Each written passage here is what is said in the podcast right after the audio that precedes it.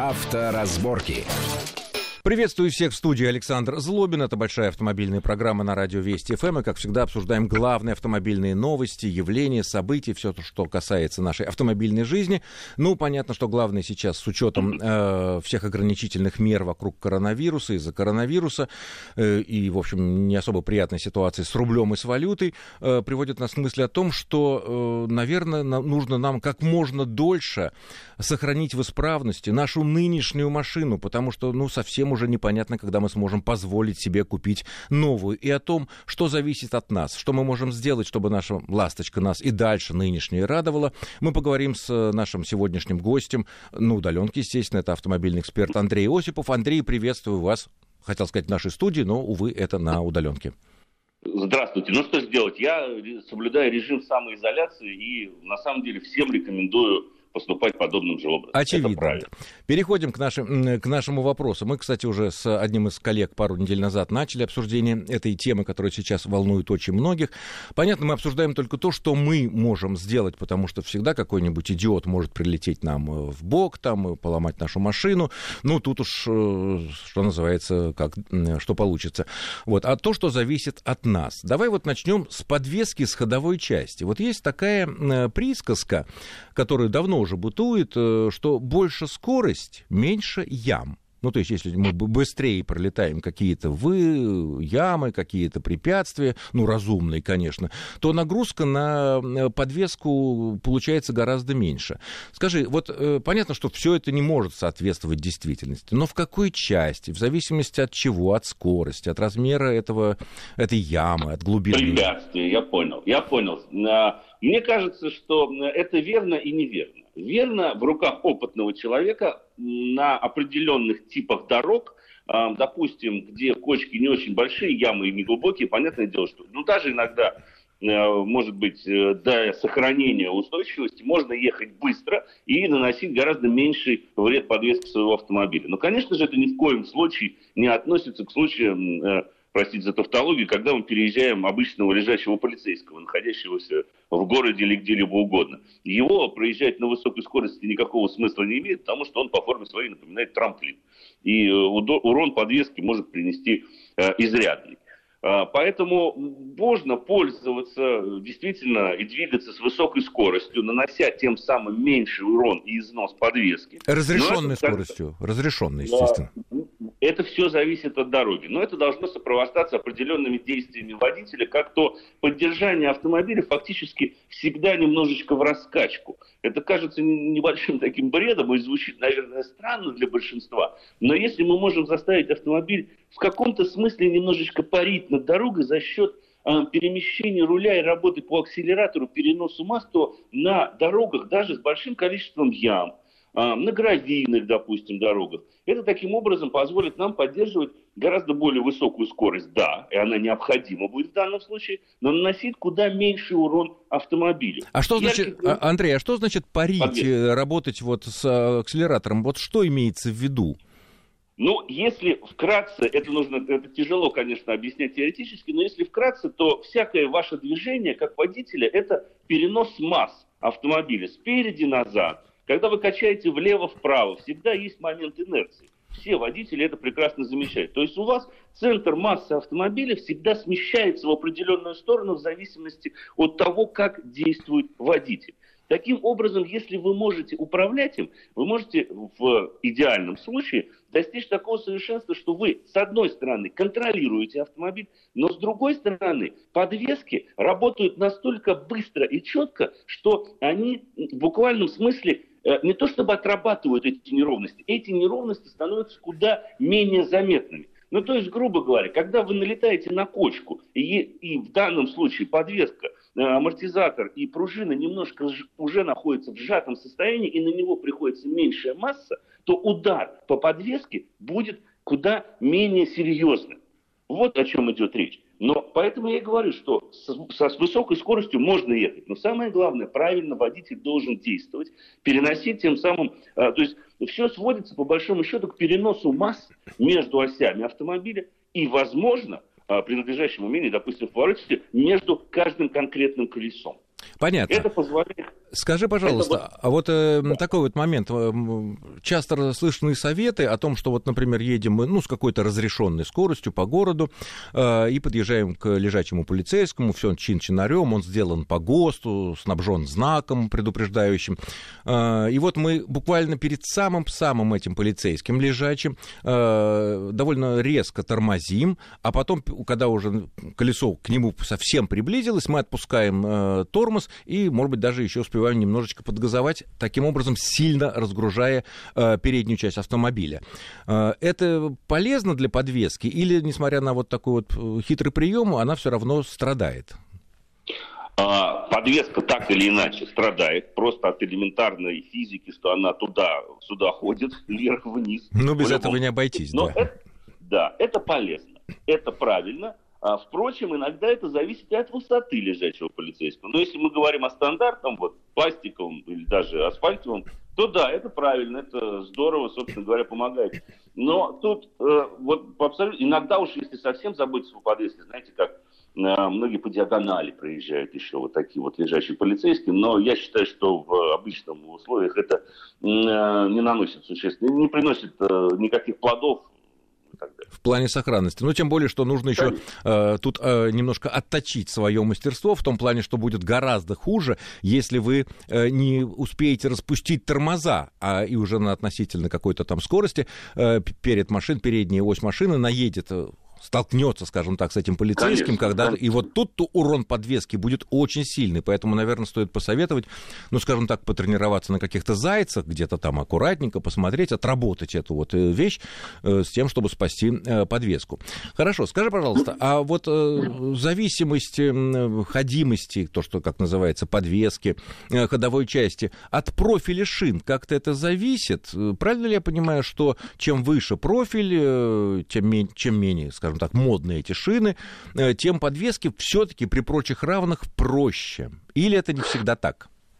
Только если мы находимся в грубо говоря, в рамках того, что рекомендован, рекомендуется производителю. Нет, в рамках, есть, конечно, да, только в рамках, только-только.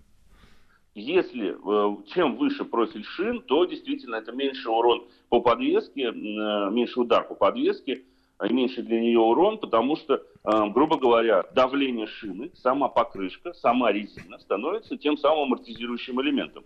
И не секрет, что с точки зрения, скажем так, ходимости тех или иных элементов подвески транспортного средства, э, в общем-то, низкопрофильные шины могут сказаться куда э, худшим образом. Они сказываются уже куда худшим образом, потому что при них износ деталей подвески больше, потому что просто подвеска работает в гораздо более жестком режиме. Все понятно. Хорошо. Следующий вопрос по поводу подвески и ходовой части. Вот диски. А, мы знаем, что э, обычные диски, ну, стальные, да, простенькие диски, э, в случае довольно сильного удара, они, ну, уже помимо резины, они могут погнуться. И таким образом немножко демпфировать удар, смягчить удар по нашей э, любимой подвеске и по нашей ходовой части. А литые, ну, если вдруг они там не рассыпятся, если они качественные, они передадут весь удар, всю силу удара на нашу подвеску. Это так или не совсем? Или не всегда?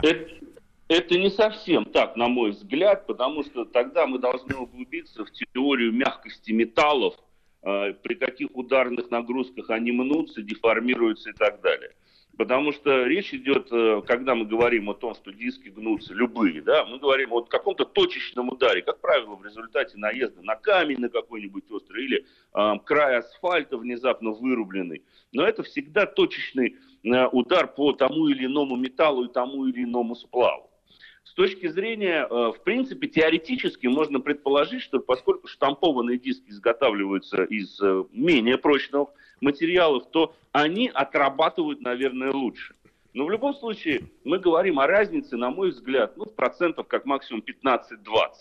Эм, я имею в виду о разнице воздействия на те, те или, или иные элементы подвески. Потому что она все равно большую часть удара, оставшуюся часть удара принимает на себя. И подобного рода точечные воздействия, именно ударные нагрузки, не вредят, э, не полезны для всей ходовой части. Они наносят урон всем элементам. В первую очередь, да, пострадают диски. По большому счету, в этом смысле, конечно, гораздо эффективнее, в кавычках, так можно сказать, штампованные диски, потому что их можно прокатать, их можно как-то распрямить элементарно даже молотком, то есть более или менее восстановить их геометрию из-за того, что сам металл чуть более мягкий. Э, литые диски менее в данном случае удобны, потому что они скорее расколятся, э, либо с большим трудом э, подлежат полнейшей, как это называется, раскатки, что называется, когда выпрямляют их геометрические все параметры. Есть еще так называемые кованые титановые диски – но в, они, как правило, все-таки применяются и должны применяться для очень мощных автомобилей, которые редко попадают в такие ситуации. Но это не а, массовое да, явление, конечно, это не массовое. Это не массовое явление, но, скажем, кованые диски, которые в свое время, да и сейчас в России, по крайней мере, за счет наличия российских производителей, стоят, в общем-то, вменяемо, не сильно дороже литых дисков хороших. А вот кованые диски, они в данном случае имеют наибольшее преимущество, потому что они, во-первых, самые ударостойкие, даже несмотря на то, что э, это нанесет урон подвеске, ведь, понимаете, мы, когда говорим, опять же, о стоимости владения автомобиля последующего ремонта, мы должны понимать, что какие-нибудь косточки или там сулеминовые стабилизаторы нам будут стоить там, полторы тысячи рублей, да, две тысячи, ну, в зависимости от автомобиля. А заменить хороший литой или диск, это может э, стоить гораздо дороже. Еще попробуйте найти тот самый диск, который вы когда-то покупали, если мы говорим. Ну да, чтобы разм... по, раз... по размеру, по размеру попасть. Размеров, да. А кованые диски, их выпуск ограничен, их дизайн э, тоже также достаточно лимитирован, что связано прежде всего с особенностями производства. Поэтому, но при этом они самые легкие из всех представленных, э, в общем-то, на рынке. Ну, если мы не берем какие-то экзотические да, варианты для спорткаров и суперкаров. Но и они самые ударостойкие. То есть они хорошо терпят удар. Их тяжело также раскатать, но их структура, скажем так, за счет э, материала... То есть они, они покрепче. Ну хорошо. Э, Андрей, они тогда... легче. Самое главное, они легче. Что, Ведь, что важно, любой... естественно, да, удар, Конечно. да, масса это зависит. Это не прогрессоренные массы, потому что мы должны понимать, опять же, вот, возвращаясь, когда мы едем по неровной дороге, гораздо эффективнее подвеска будет э, и легче ей будет работать, если у него будут стоять легкие диски, которые снизят так называемые неподрессоренные массы, нежели будут стоять штампованные диски, которые априори тяжелее. И те самые массы, которые приходятся на ступицы, на рычаги, на какие-то крепления, на втулки, э, будет все равно чуть-чуть больше. Логика Понимаете? понятна, логика понятна. Скажи, да. вот э, ты подвел к тому, что такие там косточки, всякие мелкие детали могут стоить немного. Скажи, пожалуйста, а что вот стоит периодически, на твой взгляд, контролировать э, в подвеске, ну, то, что может обычно пользователь контролировать, и заранее менять, чтобы спасти какие-то более дорогие узлы? Или это все не для рядового пользователя? Ну, очень много превходящих условий, новых факторов и так далее. Начиная от того, где и как мы обслуживаем автомобили, заканчивая сколько, там, тем, сколько лет нашему транспортному средству какой категории оно по большому счету относится. А если мы будем говорить, скажем, о относительно свежем автомобиле, который обслуживается у официального дилера, то э, современные машины, даже несмотря на то, что все все больше говорят о, о э, закладываемом в них ресурсе и так далее – если говорить о элементах подвески, ну, они ходят достаточно долго, 60, 80, 100 тысяч километров, в зависимости, опять же, от стиля езды. И это контролируется, самое главное, теми же самыми сервисменами, по большому счету. Э, там заложен, да, определенный ресурс прочности и так далее. Если мы говорим о тех автомобилях, которые более старшие, ведь именно для них актуальнее уже замена тех или иных узлов и агрегатов тех же самых элементов подвески, куда всяких резиновых технических деталей, как говорится, то, э, опять же, зависит, где мы обслуживаемся. Надо следить за всем. Тут, мне кажется, вот если вкратце, надо понимать, что даже небольшой стук какой-нибудь стойки стабилизатора, если его своевременно не устранить или устранить некачественно, может привести к э, выходу из строя куда более серьезных узлов и агрегатов. Одно в машине тянет другое. Есть такое золотое правило правильного человека, который следит за своим автомобилем. Всегда надо своевременно даже мелочи устранять. Не заменили стойку стабилизатора или какую-нибудь э, втулочку, э, у вас в рычаге появился больше люфт. Начала разрушаться э, шаровая опора. Шаровая опора зачастую, нужно менять ее вместе с рычагом, отдельно не меняется. Не своевременно ее заменили, пошли больше удар по тем же вот, самым собственно, собственно говоря, я... и, и этими соображениями, и этими соображениями и был вызван э, мой вопрос, то есть следить за каждой, так сказать, что-то не там, лучше дешевую что-то поменять, э, когда это возможно будет после ограничительных мер, там, когда откроются э, автосервисы, с тем, чтобы спасти э, более дорогие узлы. Э, ну что ж, мы прервемся на очень короткий, на несколько буквально минут, после чего продолжим. Авторазборки. Авторазборки. Итак, мы продолжаем нашу большую автомобильную программу. В студии Александр Злобин и на удаленке автомобильный эксперт Андрей Осипов. Э, следующая тема, в смысле, следующий аспект нашей темы, как нам продлить жизнь нашей ласточки, потому что наши, наши нынешние машины, потому что в связи с коронавирусом и с э, валютой пока непонятно, когда, как, за сколько, каким образом мы сможем э, сменить себе машину. Вот следующий комплекс вопросов, это связанный с коробкой передач. Э, вот часто говорят о том, что для того, чтобы коробка передач, ну, прежде всего, это к автоматическим, конечно, относится, дольше работала, в ней нужно как можно чаще, то, то есть чаще, чем написано в регламенте, менять масло. И вот тут возникают некие плюсы и минусы. С одной стороны, есть хорошая поговорка. Работает, не трогай.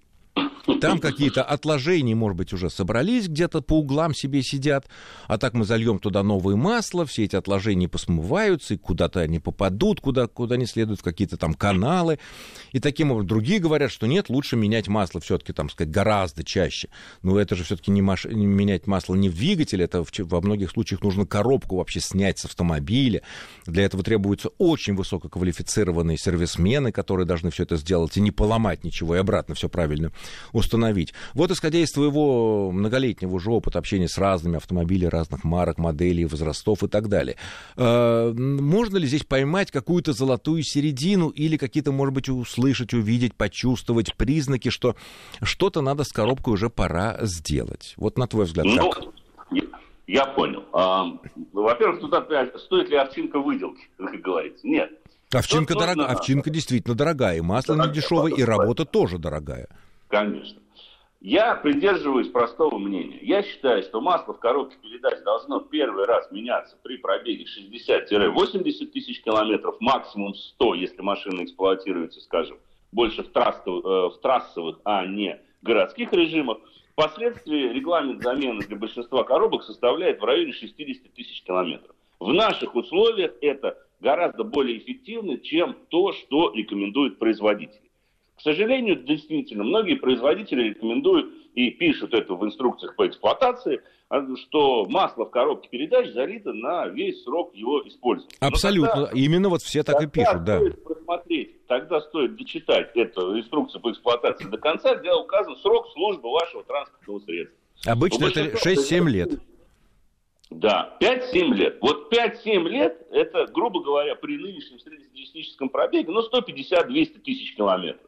По большому счету, да, можно сказать, что стандартное масло, если мы э, бережно обращаемся с коробкой передач, может пройти те самые 200 тысяч километров.